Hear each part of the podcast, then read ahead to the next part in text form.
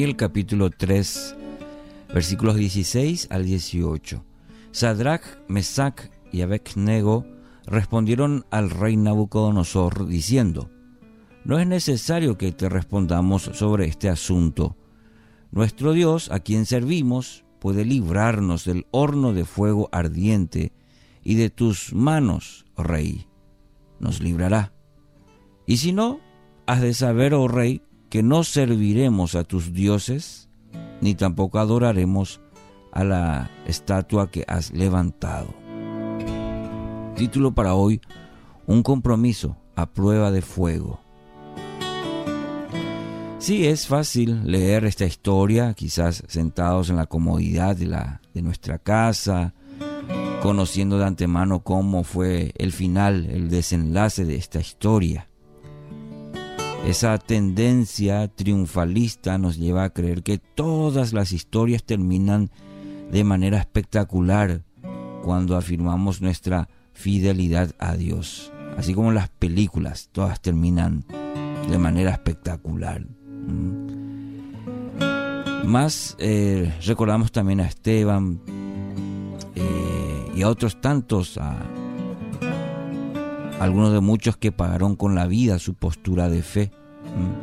A Juan Hus, Bonhoeffer, eh, algunos personajes de la historia de la iglesia que sí, pagaron con la vida su postura de fe.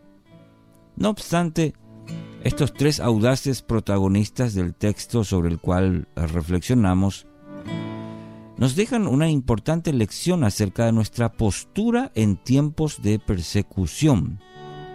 Cabe aclarar que esta persecución no necesita ser tan dramática como la de Sadrach, Mesach y Abednego. De muchas maneras diferentes nos enfrentamos día a día a las mismas presiones que estos varones, ¿verdad? En el trabajo, muchas veces en la familia, presiones por la fe. No debemos dudar por un instante que las mismas fuerzas malignas buscan moldearnos a la imagen de lo que es aceptado por este mundo. Puede ser la presión eh, de hacer trampas, de no ser íntegros, de, ser deshonestos en el trabajo, de ceder frente a filosofías predominantes de estos tiempos, por mencionar algunas. Los tres israelitas se valieron de, de dos argumentos para responderle a Nabucodonosor.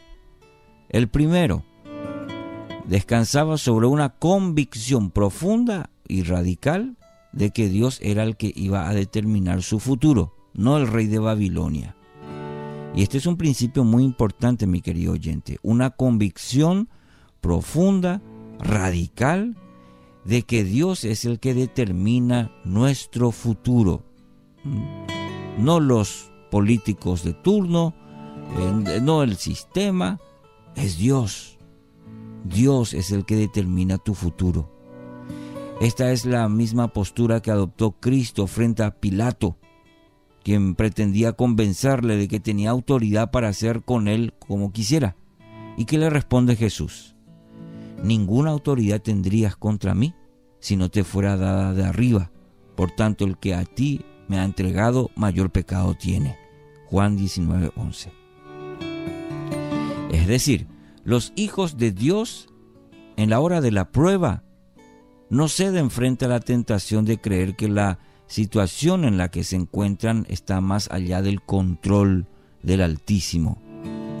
Saben que aún en situaciones de las más atroces manifestaciones de maldad, existe un Dios, sí, existe un Dios soberano, sin cuya autoridad no puede moverse nadie, ni siquiera el más malvado.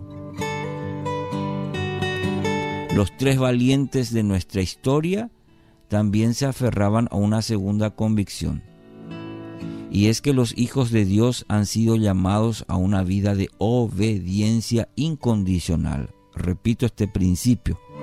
Los hijos de Dios han sido llamados a una vida de obediencia incondicional. Frente a situaciones donde peligra aquello que garantiza su bienestar personal, no dudan de escoger el camino de la lealtad hacia lo que es justo y bueno delante del Santo de Israel.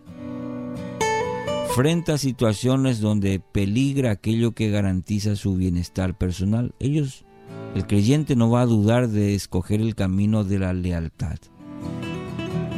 En esto no permiten que su obediencia sea condicionada por ninguna circunstancia ni tampoco por ningún hombre. Fíjese en la respuesta de estos tres hombres valientes, con una firme convicción. Ante tal postura se abren a la posibilidad de ver las más increíbles, las más increíbles manifestaciones de la gracia de Dios. Y en este caso salieron ilesos del fuego, ¿verdad? Conocemos la historia. En el caso de Esteban, mientras moría, vio el destino final de su fidelidad, los brazos de aquel a quien no estaba dispuesto a negar. ¿Y usted, mi querido oyente? ¿Cuál será nuestra respuesta? ¿Cuál es nuestra convicción? La palabra final en toda historia humana la tiene aquel en cuyas manos está escondida la vida misma, es decir, nuestro Señor. Que así sea en este día, en el nombre de Jesús.